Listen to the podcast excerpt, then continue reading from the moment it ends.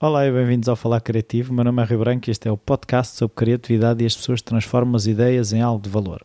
Convidada esta semana é a Catarina Catarino e ela faz parte de um grupo que eu também faço parte no Facebook, em que, pelo que eu me apercebo, somos os únicos dois portugueses.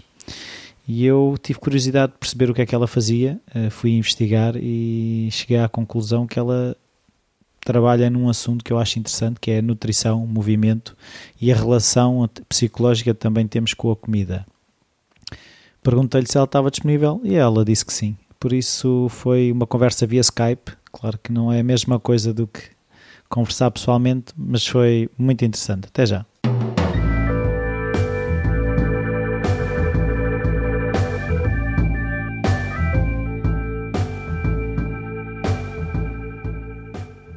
Olá, Catarina.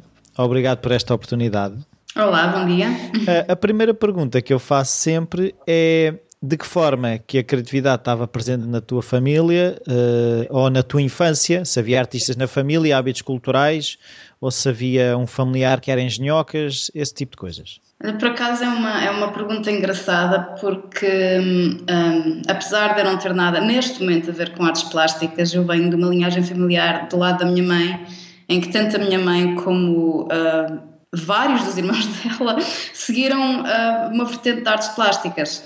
Um, eu própria, em criança, adorava, pronto, desenhar e, e, e escrever, mas um, não só, lá está, a criatividade não se reflete apenas nas artes plásticas, claro. o meu próprio pai sempre foi o verdadeiro engenhocas, e ainda é um verdadeiro engenhocas, contudo, um, e eu acho que sempre apanhei uh, essa, essa vertente de ambos.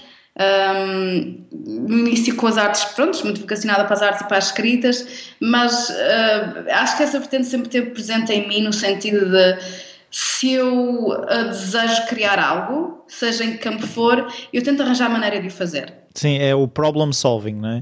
É, é, exatamente. Essa capacidade da criatividade é muito isso, é a capacidade de resolver problemas, não é? Não é só desenhar ou pintar ou... Sim, sim, exatamente. É, às vezes é quase como um, ver o que é que temos à nossa volta, os instrumentos e compor uma colagem. Sim, usar os meios que temos à mão. É, é. para atingir um objetivo. Então, e tu, quando eras pequenino, tinhas daquela coisa de sabias o que é que querias ser? Ah, eu, o meu sonho desde pequenino era ser professora, cabeleireira, bombeira, qualquer coisa desse género. Eu tive vários. Tive vários. E é engraçado que eu, de uma forma indireta, acabei por os fazer a quase todos. Um deles era ser astronauta. Esse não fiz. Ainda? Ainda. Mas uh, uma primeira coisa que eu disse quando era miúda era que eu queria ser bailarina. Uhum. E de facto tornei-me de uma forma muito indireta, apesar de só ter uh, começado a dançar uh, com 19 anos. Uh, mas tornei-me e tornei-me até, pronto, tornei-me bailarina profissional. Esse foi o meu primeiro sonho queria ser professora. E é engraçado que meu, todo o meu percurso, até eu efetivamente depois me tornar professora de Pilates, um, foi, foi tudo menos nessa direção.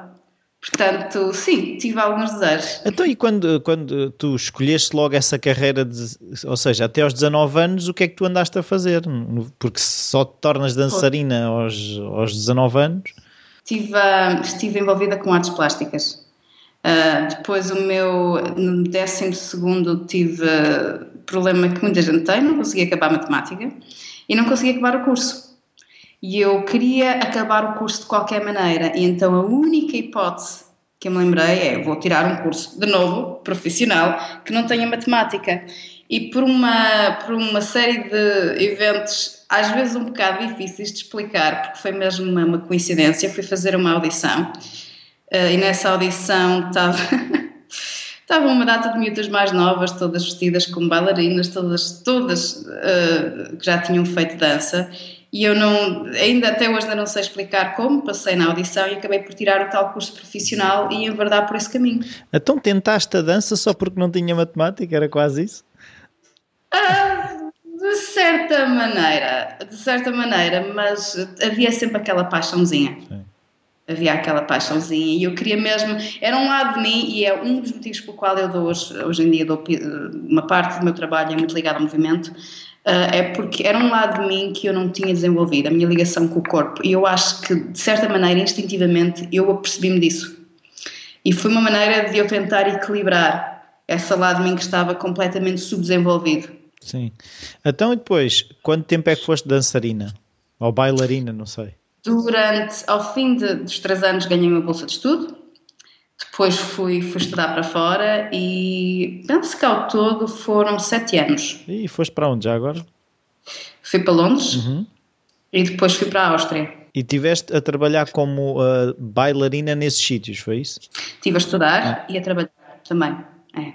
E já, e, é, mas estudavas dança ou já estavas a estudar outra coisa? Não, estava a estudar dança. Um, em Londres estava numa escola chamada Laban e depois em Salzburgo, uh, estive em Salzburgo numa escola de dança contemporânea chamada CID e ia fazendo as minhas performances aqui e ali também. Então, e, e, e depois disso, ou seja, porque é que a dança acabou?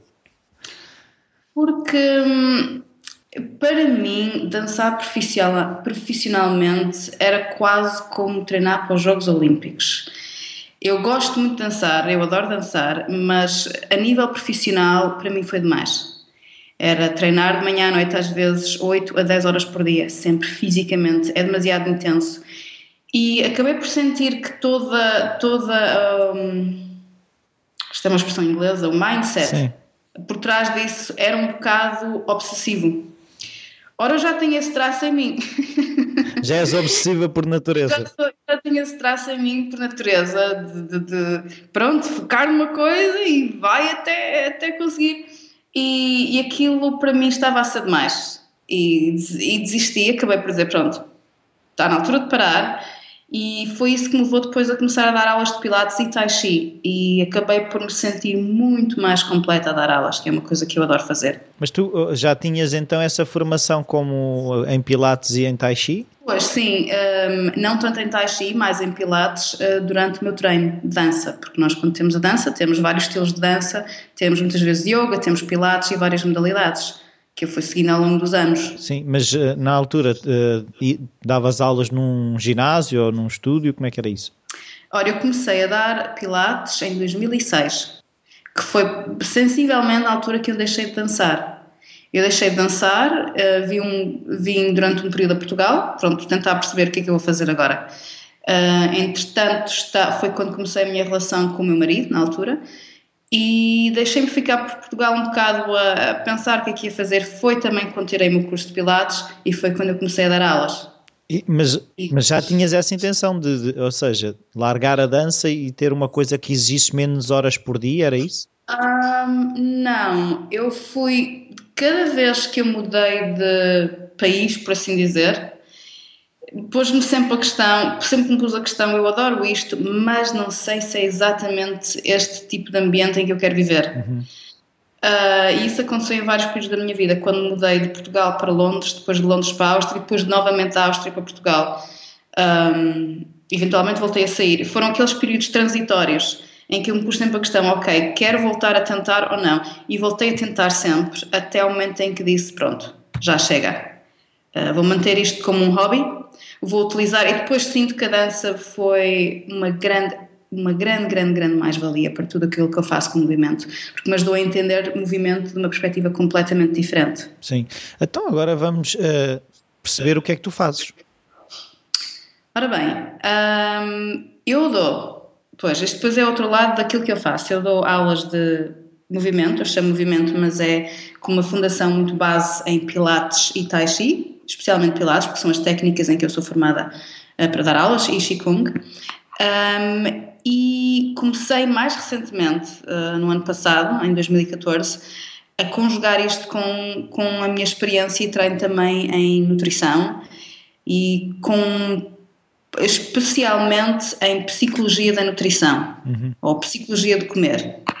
Um, e o que eu faço é, eu dou, pronto, dou aulas locais aqui na Madeira, que é onde eu vivo neste momento, e dou também aulas via Skype para clientes internacionais. E há pessoas que escolhem enverdar apenas pela parte da nutrição, uhum. há pessoas que escolhem enverdar pela parte do movimento. Normalmente o que acontece é que eu naturalmente acabo por fundir ambos. Uhum. Porque quando eu estive só a dar as aulas, minhas aulas de Pilates e Tai Chi, uh, que eu adorava e que adoro dar, chegou, cheguei a um ponto em que senti que não era suficiente para mim, porque muitas vezes as pessoas vinham ter comigo com X problemas e íamos trabalhando e realmente eu vi pequenos milagres às vezes a acontecer ao longo do tempo, mas depois chegas a um ponto em que precisas ter mais instrumentos.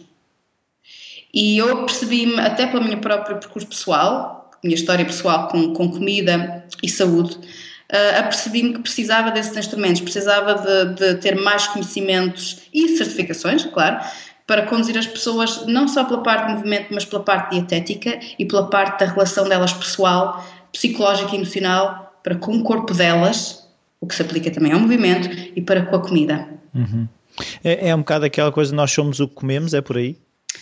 Nós somos aquilo que digerimos e como digerimos. Então, explica lá isso. Ora bem, uh, falando de uma perspectiva, de, de, uma, de um ponto de, de, uma perspectiva de comida, puramente de comida, nem tudo aquilo que a gente engole é digerido. Hum. E da mesma maneira. Uh, não só os nossos corpos são diferentes, o meu corpo é diferente do teu, um, mas também o estado psicológico e emocional em que estamos altera completamente a maneira como digerimos. Um, até há um estudo que diz que entre, é que é, entre à volta de 40%, que é, que, é, que é uma quantidade bastante grande, à volta de 40% daquilo uh, do nosso poder digestivo vem de todo o processo, em inglês é chamada cephalic phase uh, of digestion, porque é todo aquele processo de, de um, olhar, saborear, cheirar, de experienciar da refeição. 40% do poder digestivo vem daí. Ou seja, de, de, do pré-comer, é isso? Do pré-comer, mas também o durante comer. No teu estado de stress. Comes depressa e não sei o quê.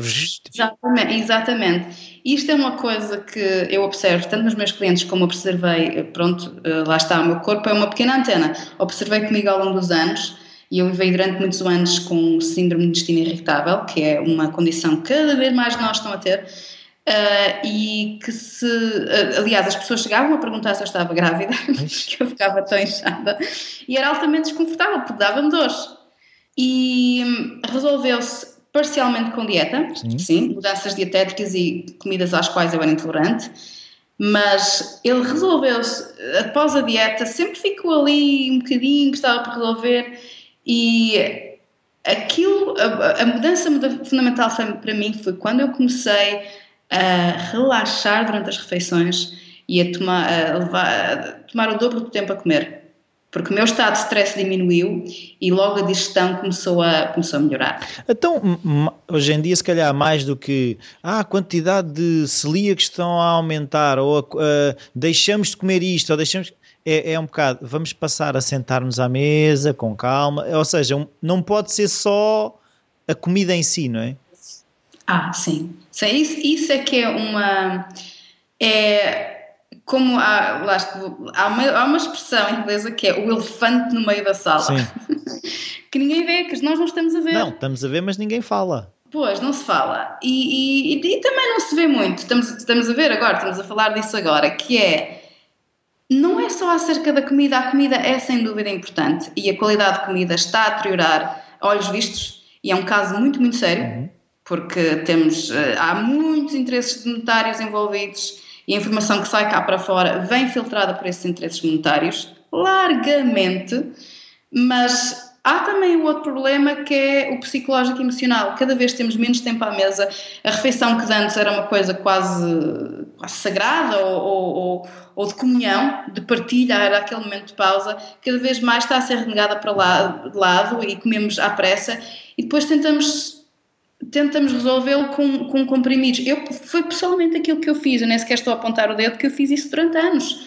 Para mim, comer significava muitas vezes dor, não é? porque eu sentia dor depois de comer, e eu, pronto, resolvia com um comprimido, está feito. e, e não é assim, não é assim, porque a maneira como o nosso estado psicológico e emocional Uh, vai afetar. Aliás, eu quando trabalho com um cliente, eu raramente mudo algo a nível dietético antes de mudar ou de tentar guiar a pessoa a mudar a sua própria relação com a comida, com a refeição. Porque enquanto isso não estiver não digo tratado, mas melhorado, uhum. os problemas digestivos vão continuar. E os problemas digestivos levam a problemas de peso.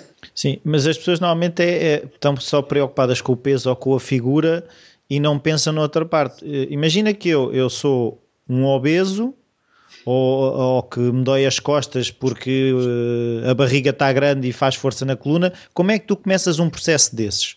Imagina que é por Skype, não sei, também deverás ter clientes presenciais, mas vamos falar, por exemplo, por Skype. Eh, estás a falar especificamente de um obeso? Sim.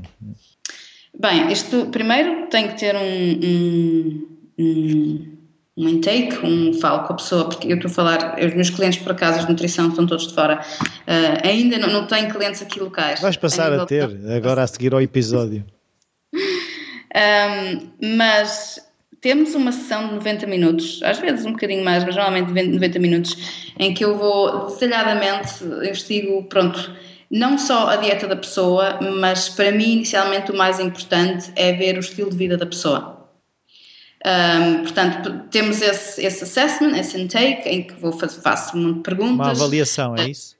Uma avaliação, exato, obrigada. Faço uma avaliação, uh, muitas vezes uh, também uma pequena avaliação ligada ao movimento, se a pessoa faz movimento, que espécie de movimento, e tento perceber não só a dieta da pessoa, mas a relação da pessoa com a comida.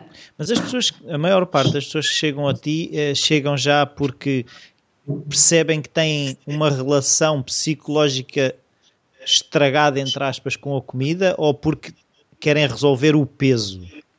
Não, a maior parte das pessoas quer resolver o peso.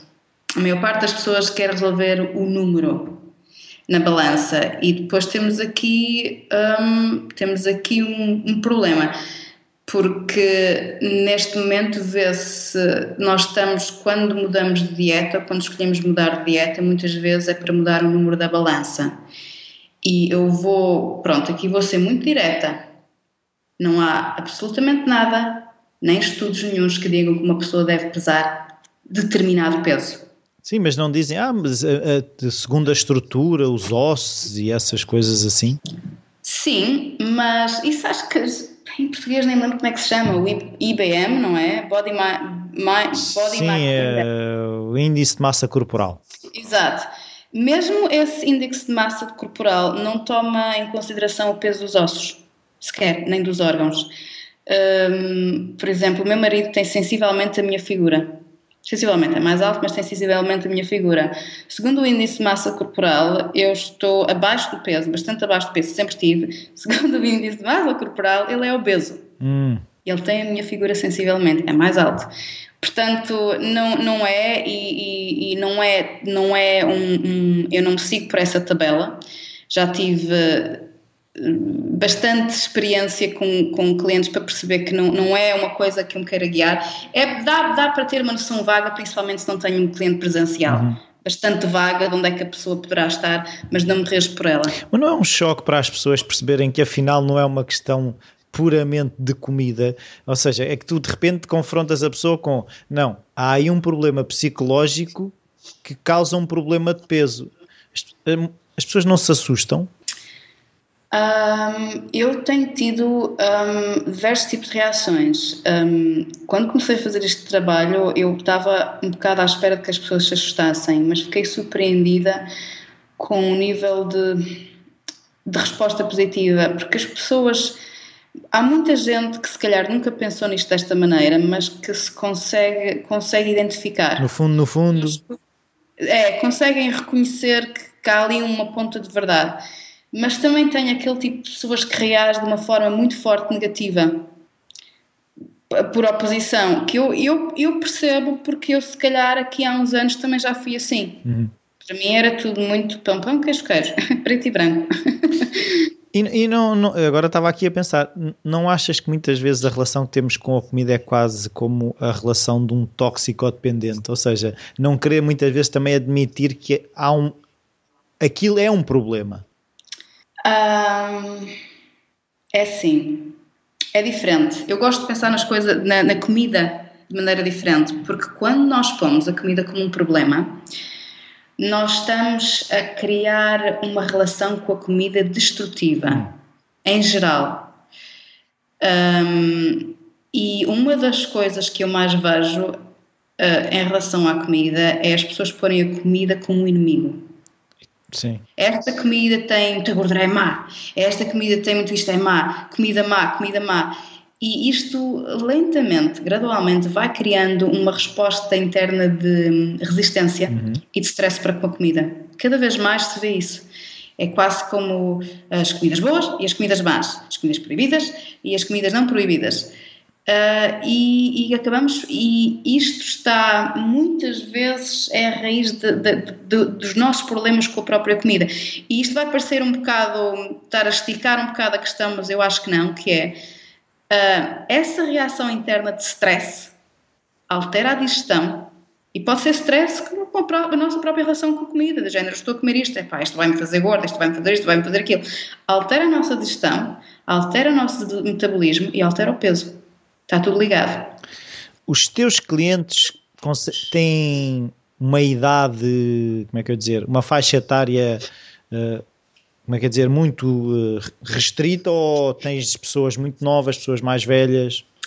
Uh, varia entre os 20 e tal e, e os. Um, por acaso tem tido a nível de nutrição, tem sido mais entre 20 e tal e 60. A nível de movimento, já tive. Um, a mais nova tinha 14 e a mais velha devia estar nos seus 90. Uau! Sim. Sim, mas tu há bocado estavas a dizer que tu muitas vezes tens dificuldade em separar os do movimento e os da nutrição, não é? Porque depois há as tantas. Sim, sim, uh... sim, sim. Eu estou, agora estava a falar um bocado na minha experiência até agora, eh, porque esta, este fundir do movimento com a nutrição é relativamente recente, vem de 2014. Ah, então está fresquinho. Está, está, este fundir está, está mesmo assim. então agora eu queria perceber é, por que razão é que tu decidiste ter o site em inglês, uh, apostar no fundo num, num, mercado mais global e, e fazer as coisas através de Skype?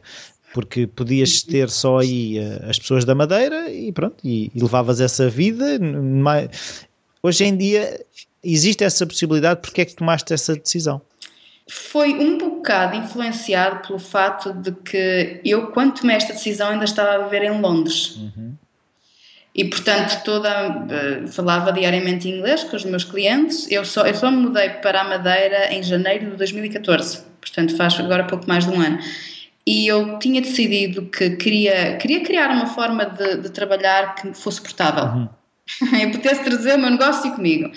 E quando tomei essa decisão, pensei, ok, agora posso sair de Londres, porque eu estava, já estava cansada de viver em Londres e queria, queria, queria mudar, queria me ver num, num local mais agradável e decidi, vou continuar nesta vertente de, de, de, ter um mercado mais global onde posso atingir mais pessoas e vou trazer o meu negócio comigo para Portugal. Portanto, eu vivo em Portugal, mas dou uma possibilidade de trabalhar com gente de todo o mundo, porque era de certa maneira o que eu já estava a fazer uh, em Londres. É que já fazias uh, consultas via Skype, era isso? Eu fazia, comecei a fazer algumas, muito poucas, uh, mas eu, eu habituei-me a trabalhar um, com, com, Londres é, é, um, é um pronto é muito é muito eclético e muito cosmopolita tem gente literalmente todo lado. E eu habituei-me a trabalhar exatamente dessa maneira e eu sinto julgo que sinto, sinto a necessidade de manter isso. De trabalhar tanto com o povo português mas também ter esse, esse pronto, essa, essa possibilidade não só de, de eu atingir mais gente, mas também de ter mais variedade de gente. Ah, não é só uma questão também de, é assim, porque assim aquilo que eu também estava a pensar é tu tens um mercado mais disponível, ou seja, em vez de ser um mercado de 10 milhões, pois. não é? Ah, passa a ser um mercado de 7 bilhões. Não? Sim, sim, sim, sim. Pois, é isso. E assim torna-se mais fácil.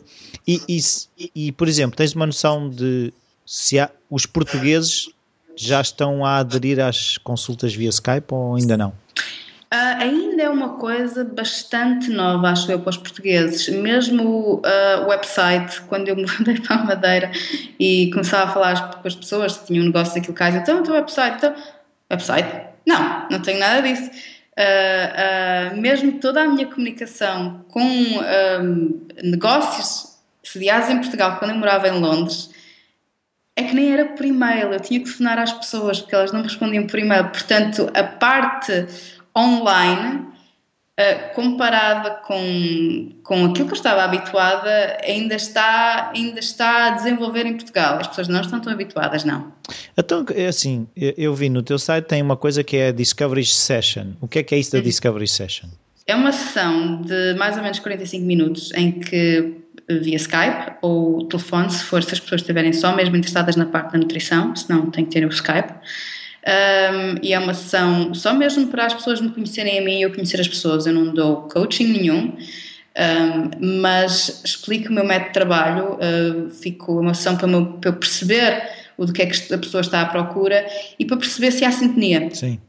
É uma sessão de graça mesmo, porque não, não, não não estou a dar não estou a dar o meu coaching, não estou a dar serviço nenhum, só estamos a tentar perceber se sintonizamos, se eu realmente tenho para oferecer aquilo que a pessoa quer ou não.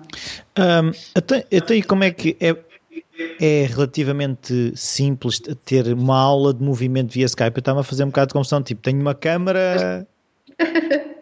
uh, surpreendentemente, para mim pelo menos, foi mais fácil do que eu pensava.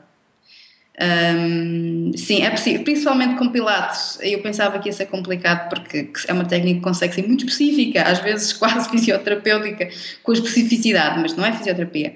Mas é, é possível, é possível. E, e já eu apercebi-me disto depois de abrir, eh, pronto, de lançar uh, o meu próprio negócio, que já há muita gente lá fora a fazer este tipo de coisa.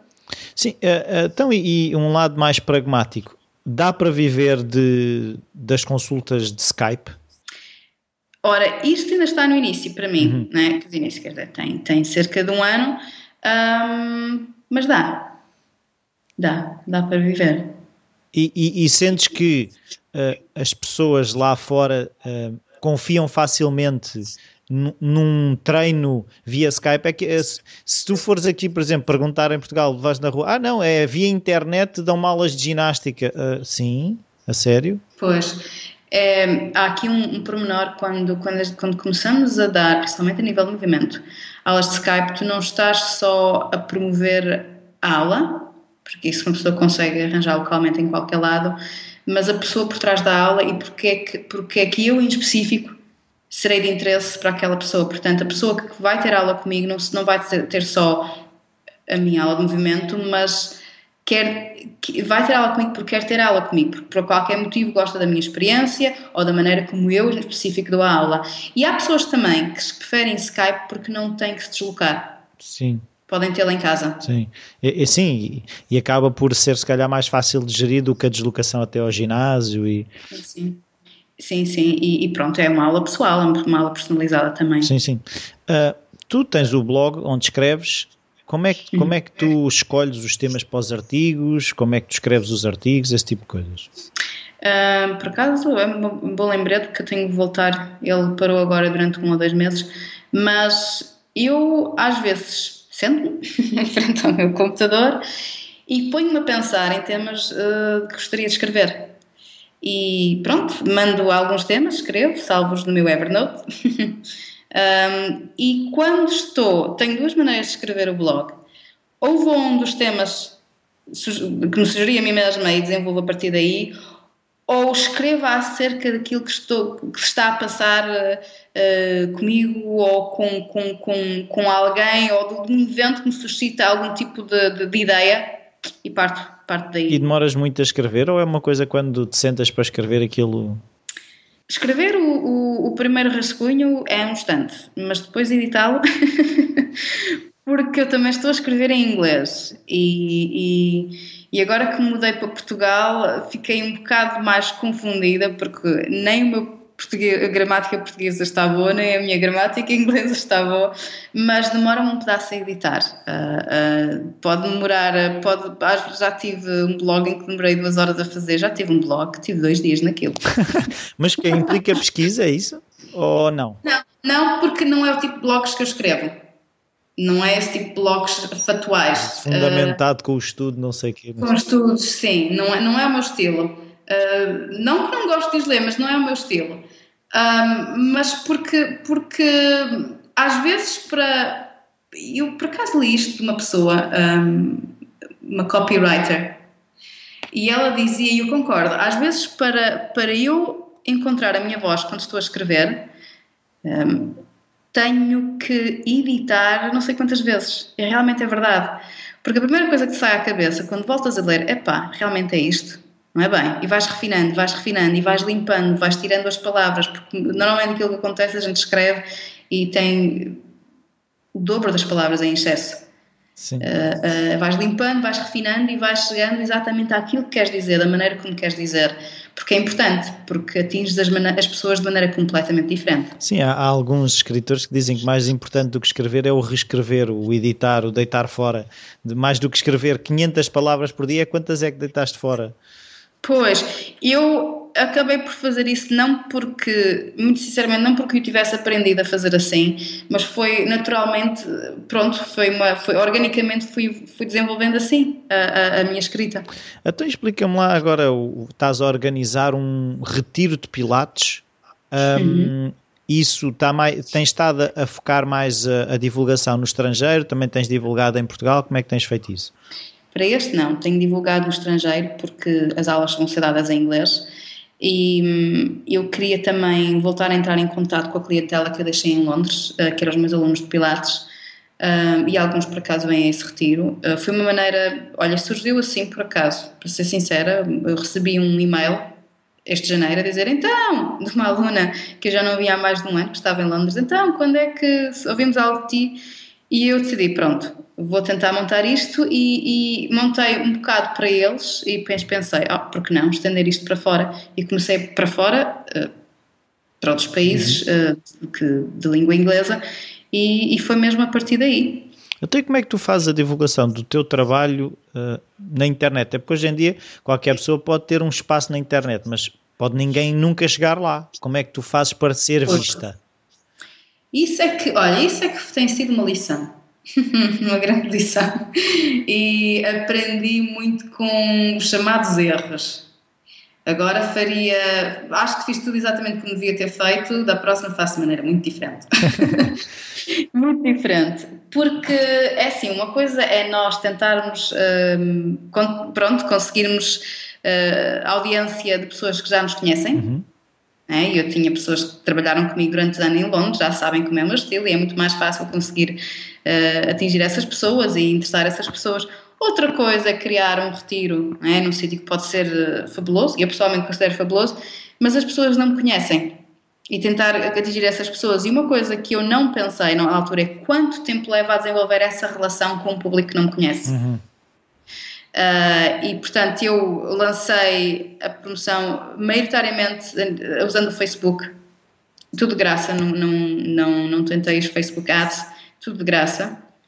Um, foi começar a tentar promover os meus serviços via Facebook. Escrevi também um, um e-book que também ajudou às pessoas conhecerem o meu trabalho, o meu estilo, a maneira, a minha filosofia. Mas escreveste esse e-book e puseste-o em algum sítio ou está no teu site? Está, está nos meus sites, ah. está no, no site dos retiros mesmo. É, é uh, as pessoas basicamente uh, fazem um opt-in e recebem o meu, uhum. uh, recebem o meu e-book, que é uma maneira também de acabarmos por estabelecer a relação.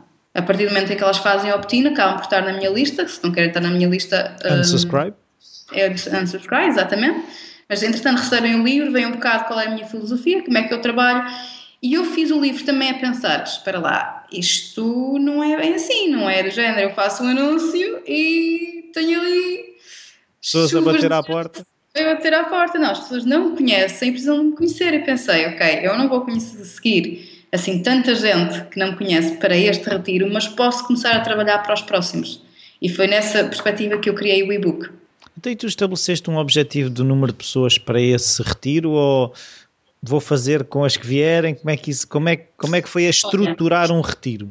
Pois, eu uh, tô, como vivo no sítio onde, onde estou a dar o retiro, uh, acabei por dizer, por dizer a mim mesma, olha... É o que for. É uma experiência, contando que seja mais do que uma pessoa, eu dou.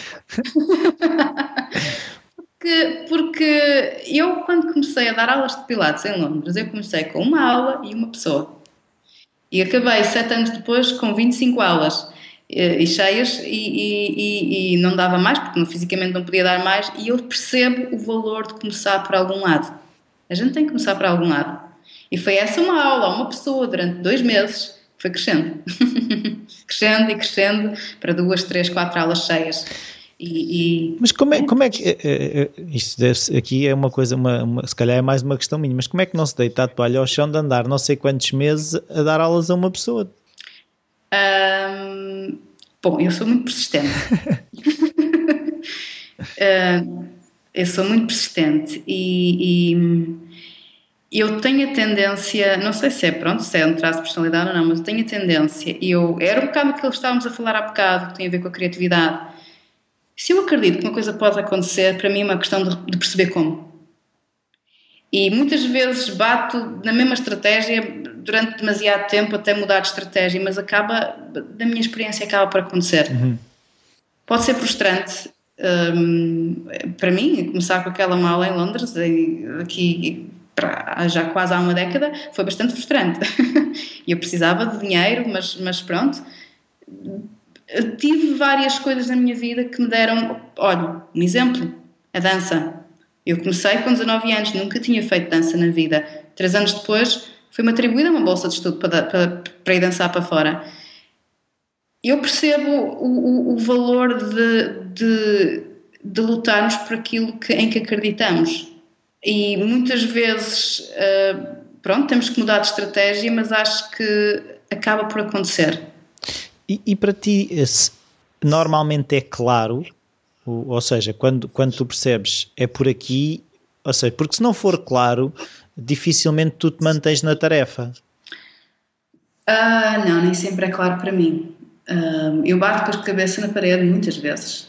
Uh, muitas vezes, já caí tantas, já me espetei tantas vezes e, e, e, então desde 2014 em que eu trans, transitei para o negócio online, eu acho que me espetei mais vezes juntas do que me espetei nos, nos 34 anos de vida que tenho para trás. Foi porque é tudo novo é, e, e a brincar, a brincar, eh, na escola, no tempo em que eu fui para a escola, não se dava computadores, não se dava nada disto, isto é tudo novo. Para mim foi então, tudo novo. É que tens aprendido?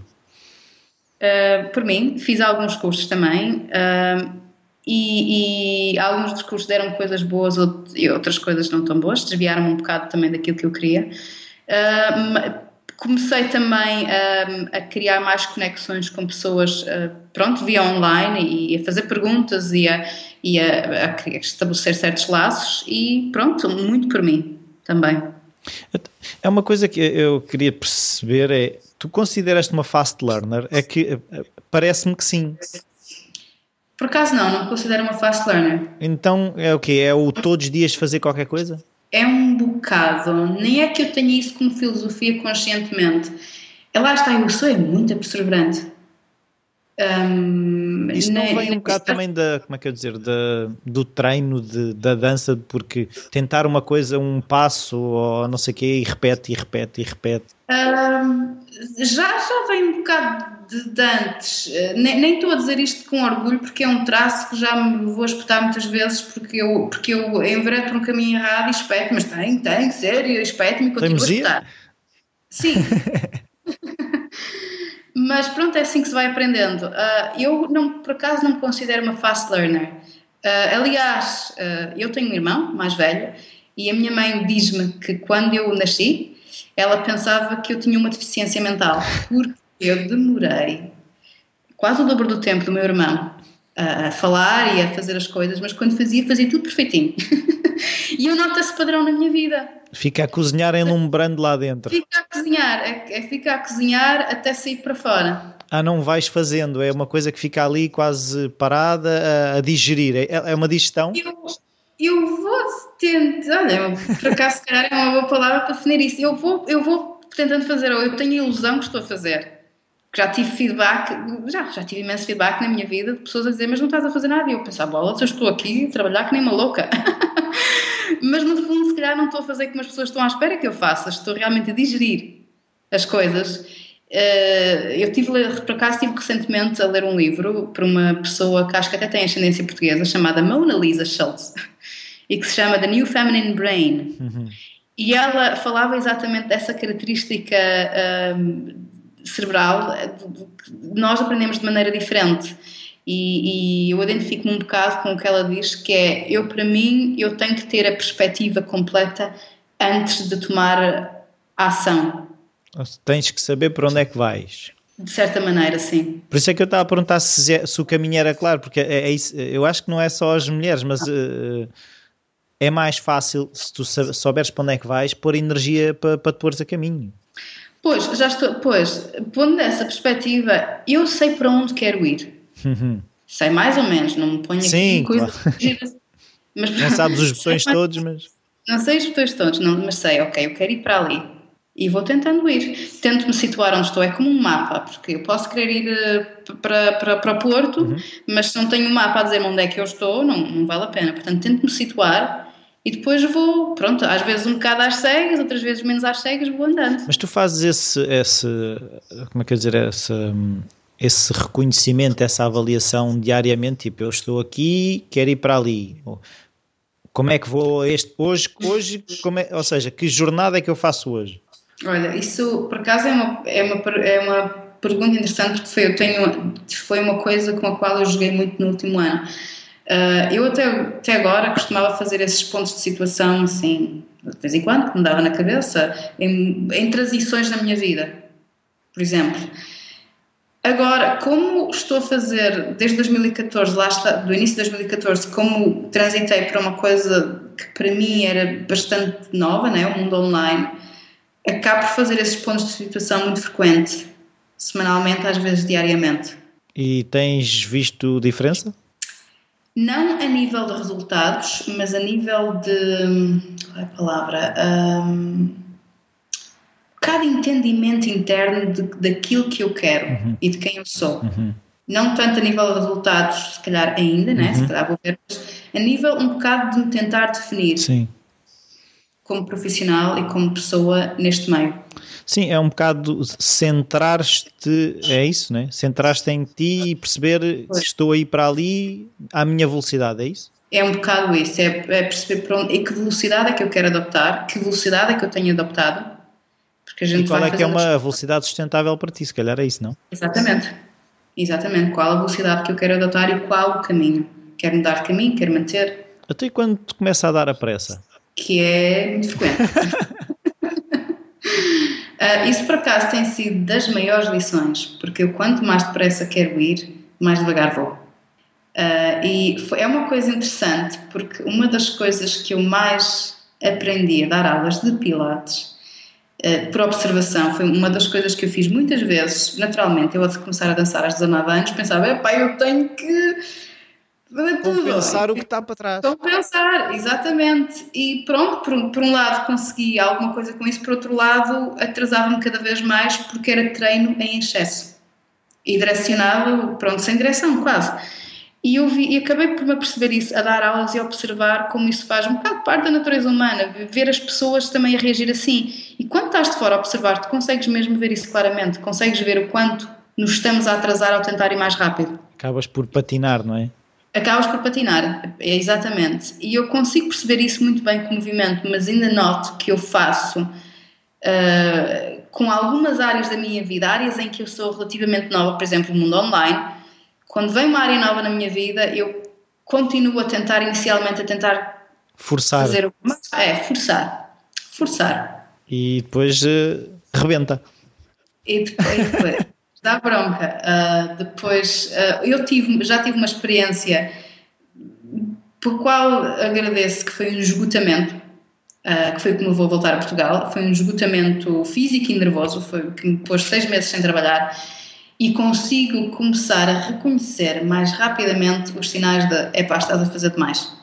Portanto, não sou perfeita, claro que tenho essa tendência, mas consigo começar a reconhecê-la mais rapidamente fisicamente, mentalmente, no meu humor e, e é uma mais-valia. É, esses seis meses de, de pronto pequeno inferno, né, são neste momento uma mais-valia.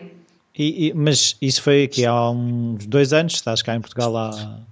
Uh, foi em 2013, uh, ah, foi em 2013 que eu tive esse, que tive esse esgotamento. E, e, e tomaste a decisão no fim ou durante o esgotamento? Durante. Tipo, isto não é para mim, não, foi, foi, uh, foi mais uh, do género. Foi uma chamada de atenção de que havia coisas na minha vida que eu queria mudar. Uh, estava na altura de mudar, estava principalmente de desacelerar o ritmo e de perceber exatamente o que é que eu queria. Da vida também. Estava, estava, estava, já tinha passado o prazo de inspiração de, de, fazer uma mudança. Mas eu não sei, mas às vezes o que eu tenho a sensação é nós queremos desacelerar, mas as coisas à nossa volta quase que eh, não nos deixam parar, que vão nos empurrando. Exatamente. E isso muitas vezes é uma ilusão. É como plantar uma semente, né? E, e, e, e estar ali, uh, pronto, a cuidar da planta. Por muito que tu faças, e sim, podes, faz estratégias para fazer crescer mais rápido, mas a planta de qualquer maneira tem o seu próprio ritmo. Tu podes estar ali, cresce, cresce, cresce, cresce, cresce, cresce. Ela vai ter o seu próprio ritmo. E o que me aconteceu é que eu, um, eu acreditava completamente no que tu estavas a dizer. É, eu não posso parar porque as coisas à minha volta não param. Mas é isto e aquilo e o outro. Chegou ao ponto que um dia acordei e não dava. Não dava. Não podia trabalhar, ponto final, não dava, não conseguia levantar da cama. E agora, não é? Pois, e isso é que foi, foi o momento em que eu tirei as mãos à cabeça disso. Pois eu não queria parar, agora olha. Paras mesmo. E agora, Paras estamos aqui a falar de tempo. Uma coisa que eu também queria perceber é se as pessoas, quando vêm ter contigo, ah, quanto tempo é que isto, quanto, quantos meses é que eu vou ter que fazer as aulas? E esse, não é uma pergunta comum? É, é uma pergunta comum um, e varia muito pessoa para pessoa, um, principalmente com a parte da, da psicologia por trás da relação com a comida e com o corpo. Uh, isto pode variar tanto entre umas semaninhas a meses e meses e meses e meses, né? varia de pessoa para pessoa, uh, mas um, é mais fácil às vezes para mim dizer em termos de movimento, uhum. é mais fácil dizer, um, mas é por isso também que eu tenho, eu vendo normalmente em pacotes, prefiro oferecer em pacotes, porque eu sei que é preciso, é pelo menos um X tempo mínimo para uma pessoa notar alguma diferença. Depois, a pessoa, se quiser, continua mais e mais e mais e mais. Então, uh, vamos lá tentar perceber como é que tu organizas o dia. Por exemplo, uma, uma coisa que eu agora me lembrei há uns dias, porque eu ouvi no podcast, que é como é que é a primeira hora do teu dia? Ou seja, porque muitas vezes como, a maneira como começamos o dia acaba por ter uma influência grande no resto do dia. É. Como é que tu começas o dia? Uh, ora, eu, a maneira como eu começo o dia vem da minha experiência com o meu esgotamento. Então, eu começo o dia com uma pequena meditação. Foi uma coisa que eu nunca fiz antes do esgotamento, eh, mas eu percebi que precisava de tratar um bocadinho do meu cuidado interno, pessoal. Começo com uma pequena meditação e depois faço, sei lá, entre 10 a meia hora de exercício. 10 a 30 minutos de exercício. Porque é eh, um bocado também a mensagem para mim mesma: primeiro estou eu se o meu corpo não está bem, se eu não estou bem, o resto não funciona. Portanto, é assim que começo. Acordo, uh, faço o meu períodozinho de meditação, respiratória muitas vezes, porque tem os outros benefícios uh, físicos diretos. Uh, faço a minha, o meu pequeno exercício e só depois, e, tu, e, e, isto tudo com estas coisas, às vezes demora duas horas, uma hora a duas horas. E só depois é que eu ligo o meu computador e passo, pronto, a ação, a atividade diária. Uh, então, e depois é assim: tu fazes a gestão, trancas um horário X para os teus clientes, ou porque muitas vezes acredito que haja clientes de mais longe que depois tenhas que ver é. fusos horários e como é que tu hum. fazes essa gestão? Um, eu tenho, um, tenho, quando a pessoa marca pela primeira vez, a pessoa pode marcar através do site. Uh, e, e, tem lá as, as, as, a minha disponibilidade, que normalmente é mesmo a pensar nesses clientes também de fora, por isso é que eu também tenho aulas mesmo ao fim do dia, uh, por causa dos clientes dos Estados Unidos. Uhum.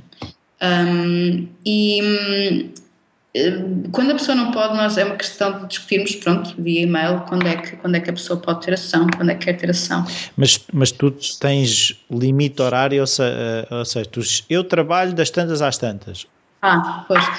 Eu tinha inicialmente, mas depois acabei por me aperceber e pronto, eu não trabalho, regra geral, eh, não trabalho a partir mesmo das 8 da noite. Eu acabo o meu dia às 6 e meia da tarde, mas tenho às vezes um ou outro cliente dos Estados Unidos, por causa do fuso horário. São 5 horas de diferença, não é?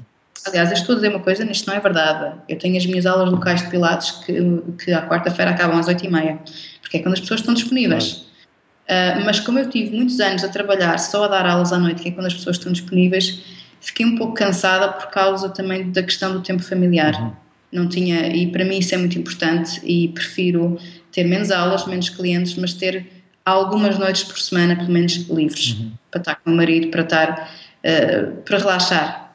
Um, mas uh, tenho, tenho, tenho, pronto, tenho esse limite, se possível tento não, não, não marcar para a noite uhum. E um, evito os fins de semana, uhum. domingo não, não mesmo, a não ser que seja um caso excepcional, ando a estudar a hipótese de sábado porque tenho esta uma pergunta ou outra, mas ainda estou, ainda está pendente. Uhum. Então, e tu levantas-te cedo, é isso? Ou nem por isso? Eu levanto-me entre as seis e meia, sete e pouco da manhã. E depois o fim do dia é desacelerar? Ou voltas a meditar ou a fazer exercício ou já não? É, é, é desacelerar.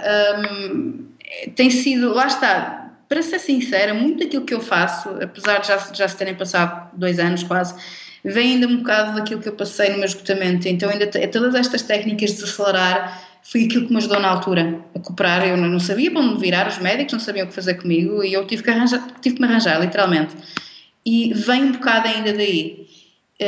Eu cada vez sinto menos necessidade à noite de ter aquele tempo estendido para desacelerar, porque já não estou onde estava, mas, mas ainda gosto de me dar esse tempinho para desacelerar. Uhum. Uh, então, agora eu também queria perceber. Um, que conselhos é que tu achas que podes dar uh, a muitos dos criativos que ouvem o podcast, que estão aceleradíssimos, que têm que ter ideias quase à força, que têm que trabalhar das 10 da manhã às 10 da noite? Pois, isto é uma coisa que eu digo também a mim. E tem sido para aí, não, ainda julgo que ainda não aprendi completamente, se calhar vou estar a aprender isto para o resto da vida, mas é uma coisa que está um bocadinho melhor, que é se eu parar, hum, não posso parar porque tudo à minha volta anda, dentro de um certo contexto, sim, é verdade, não é? Mas dentro do contexto em que normalmente usamos, é um, é um mito.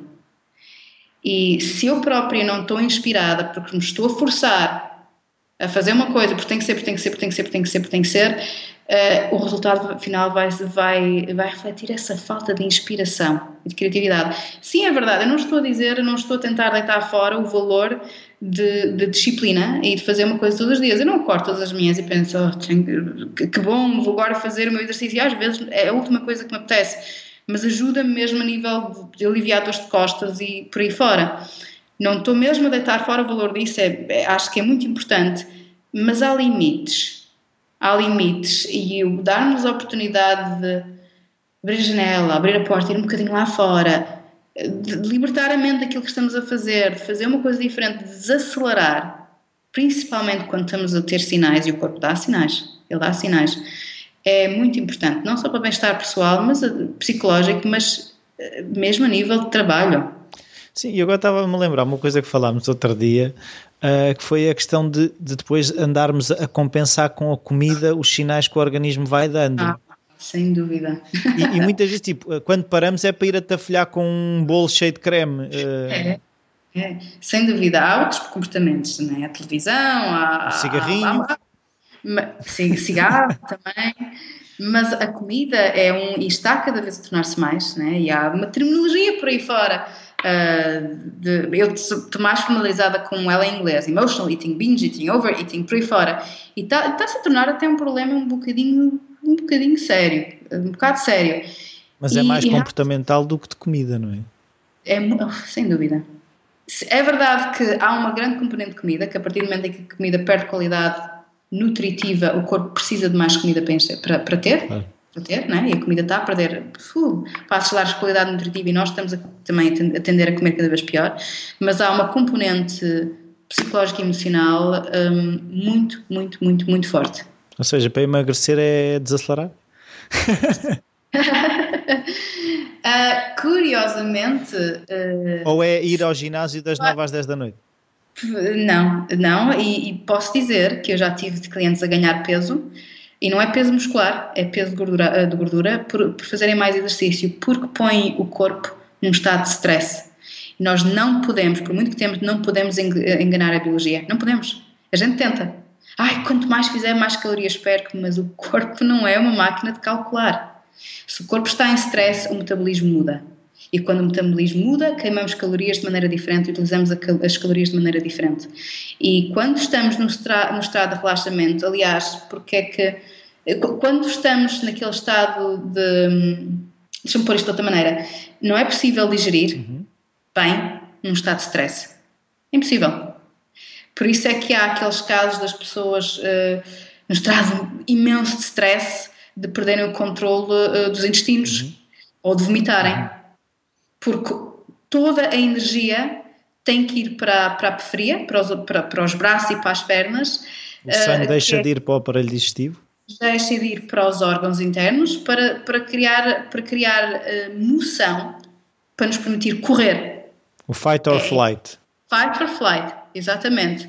É, é, estamos, estamos construídos dessa maneira. Por muito que a gente tente enganar o corpo, é assim que ele funciona e, e ponto final. Ou seja, o comer a correr é das piores coisas. Comer a correr no sentido de, ah, vou é. só ali comer qualquer coisa abaixo em 5 minutos e volto já. É, para quem está com problemas digestivos, de saúde e de peso, é. É, e, mas é também uma das coisas, isso digo para os ouvintes que digam, mas é tão difícil desacelerar, é difícil. Estou mesmo aqui a validar, porque nós estamos numa cultura que pede pressa, pressa, pressa. É difícil desacelerar. É difícil desacelerar por causa disso e é difícil desacelerar porque também muitos de nós estamos acelerados para tentar abafar certas coisas que se passam aqui dentro. Uhum. E quando desaceleramos, de repente essas coisas começam a emergir. E assusta-nos. E assusta, mas é um processo necessário. Então, agora para fechar, eu gostava de que recomendasses um livro ou, ou, ou um livro que tenhas oferecido bastante. Epá, isso é, é, é, que é um problema porque os meus livros são todos em inglês. Mas isso não é problema. Mas. Pode ser que Há haja um versões em português. Sim, sim, sim. Há um livro que, pronto, é de uma das pessoas com quem eu estudei, um, que se chama. Qual deles é que eu recomendaria? Vou dizer os dois, pontos. É de Mark David. Mark David. É. Uh, o primeiro julgo que, se, julgo que se chama Nourishing Wisdom. Uhum e o outro chama-se Slow Down Diet. Slow Down Diet, ok. É. é. Ou seja, vamos ter que abrandar e comer melhor, não é? Sim. Não sei se queres dizer mais alguma coisa. Um, não. Não queres convidar mais pessoas, que é para o retiro não serem só duas ou três. Ah, pois, quantos retiros? Uh, e, e, é uma, pronto, é uma plano abrir uh, agora e tenho estado, tive recentemente no Porto Santo também, uh, por um convite muito gentil do hotel de Vila Baleira, que, que eu adorei, um, e tô, tenho em vista abrir, se calhar não neste ano, talvez no final deste ano e também para o próximo ano, porque no fundo eu estou na Madeira, que tem um clima muito bom ao longo do ano, e estou a pensar abrir retiros de pilates e fundir eventualmente com toda esta parte da psicologia do comer, portanto ter aulas de pilares de manhã e à noite e durante o dia opcionais, conversas e sessões até privadas a, a, a envolver, pronto, tudo aquilo que tivemos a falar relativa, relativa à comida, nutrição. Um, e estou a pensar abri-los agora para o público português, portanto tudo falado em português, uh, aqui na Madeira e no Porto Santo. Boa, e as pessoas agora também vão começar a seguir o teu site e começar a receber essas. Eu gostava. Sim, depois ficam lá com o e-book e pronto. Sim, sim, sim. Muito obrigado, Catarina. Obrigada. Até eu. à próxima. Até à próxima.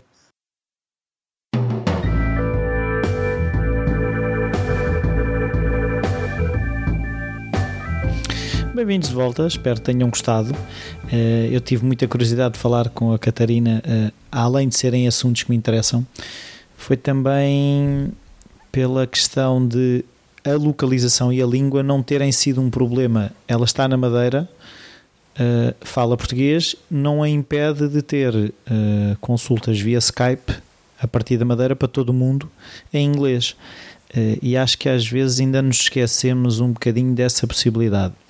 Eu assumidamente quis fazer o podcast do Falar Criativo em Português, no fundo porque acho que estava a fazer um bocadinho de falta termos esta mensagem de que podemos pegar nas ideias e fazer e fazer em português com exemplos portugueses. E pronto, por isso, se gostam do que se faz aqui, um, se puderem passar pelo iTunes, pelas avaliações e as críticas, sugestões de convidados, o e-mail rui.falacreativo.com está sempre disponível. E esta semana é tudo. Qualquer coisa, já sabem, entrem em contato comigo. Até para a semana.